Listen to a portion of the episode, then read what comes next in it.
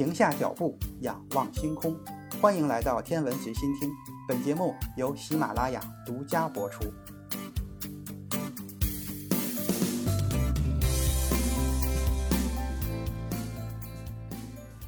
欢迎收听原创严选。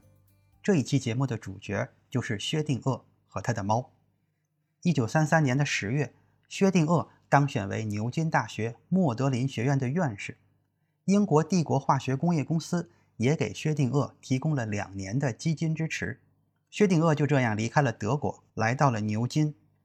莫德林学院的同仁给薛定谔举办了正式的欢迎仪式。在仪式上，薛定谔得知自己获得了一九三三年的诺贝尔物理学奖。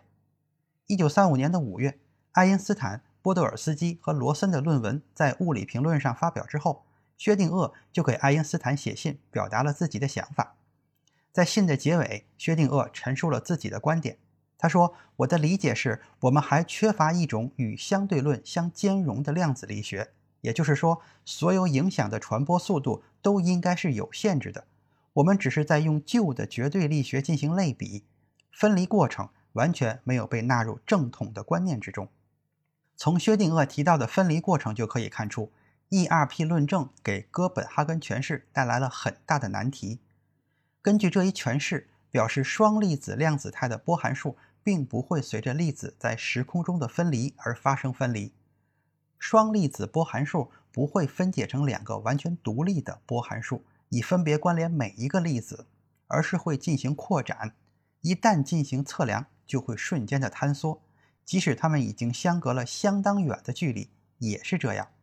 薛定谔发现，经过形成双粒子波函数产生的两个粒子之间的关联，并不是只出现在 ERP 思想实验之中。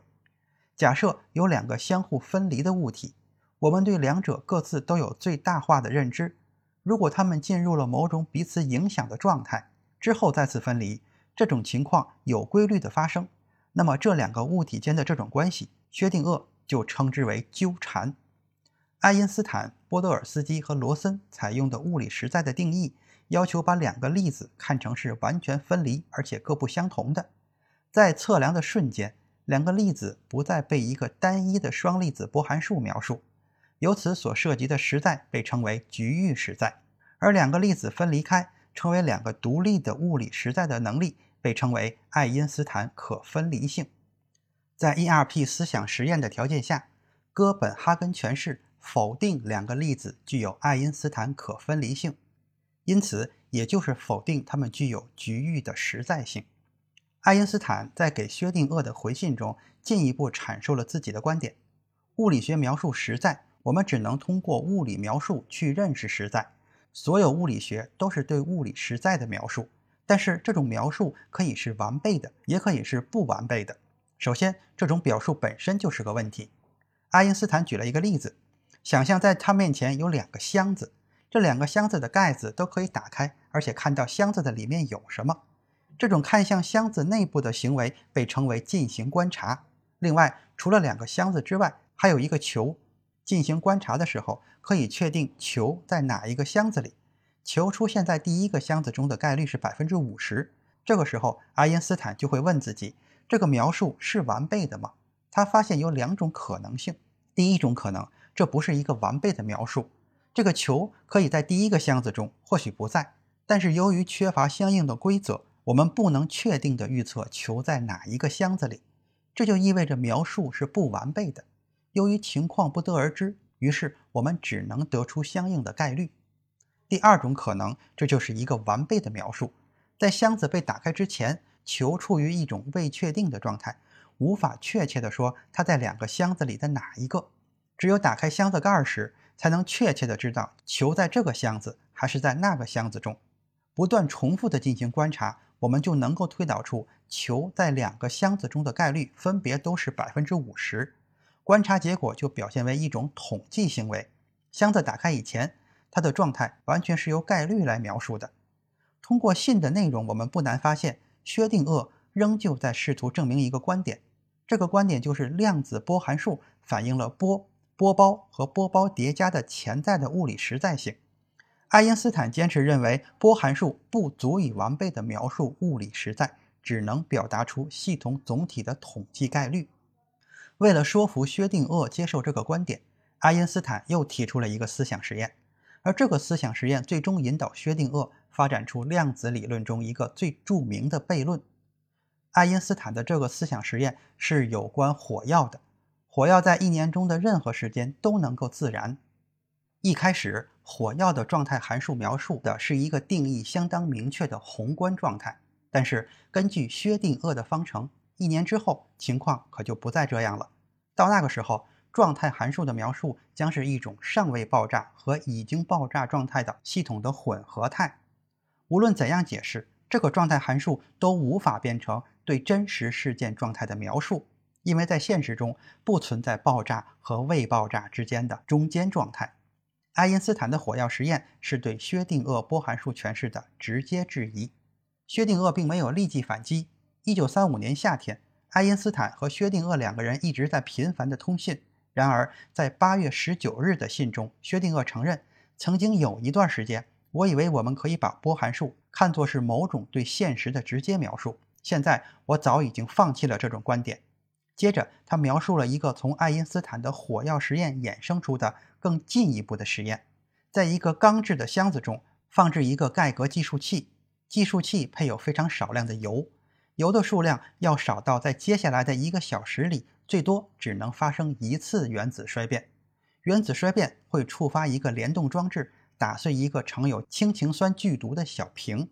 而且残忍的是，箱子里还关着一只猫。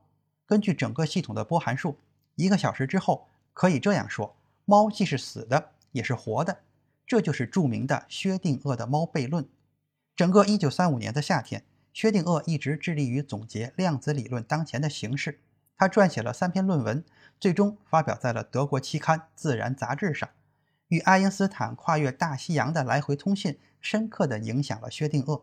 他决定用一个相当荒唐的案例，把测量问题引入宏观世界，充分展示哥本哈根诠释的荒谬性。薛定谔更加详细地描述了他的猫悖论：在钢制箱子中装有一只猫。含有少量的放射性物质的盖革计数器和书轴支撑的锤子和盛有氢氰酸的药瓶，把箱子封闭起来。根据放射性物质的量和衰变期，我们可以知道一个小时之内会有百分之五十的概率发生一次原子衰变。如果确实发生了原子衰变，就会触发盖革计数器，松开锤子，打碎药瓶，释放出氢氰酸，就会把猫毒死。薛定谔得出了这样的结论。这个实验似乎证明，我们应该把猫加系统的波函数表示为两个波函数乘积的叠加。其中一个波函数描述的是衰变的原子和死去的猫，另一个波函数描述的是未衰变的原子和活着的猫。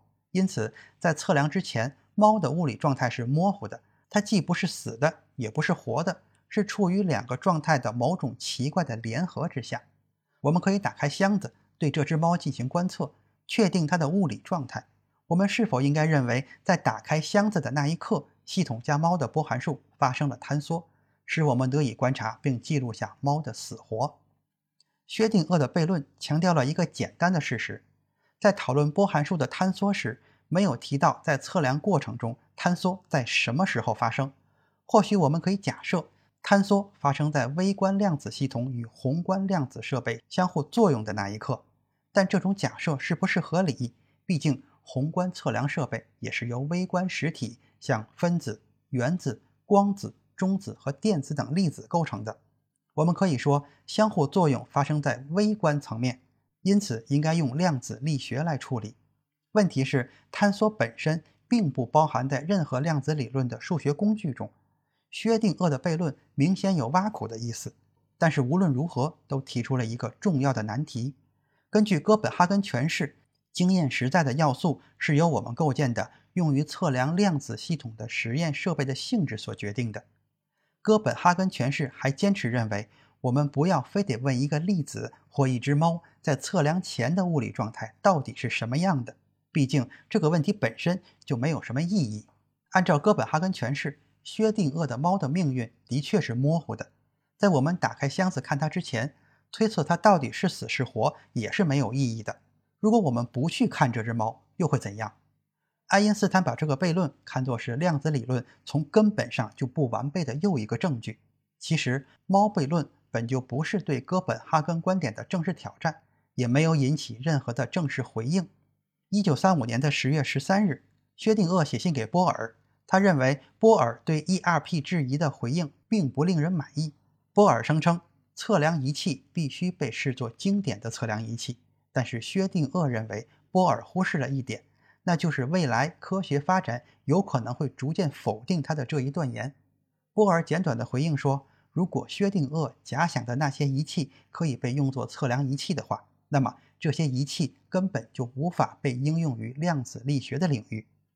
如果只是把测量仪器看作经典物理学的对象，那么猫悖论就可以避免，因为经典物体无法像量子物体一样产生叠加状态。”但是，关于波函数坍缩精确的起因和机制依然没有线索。但是它就是会发生。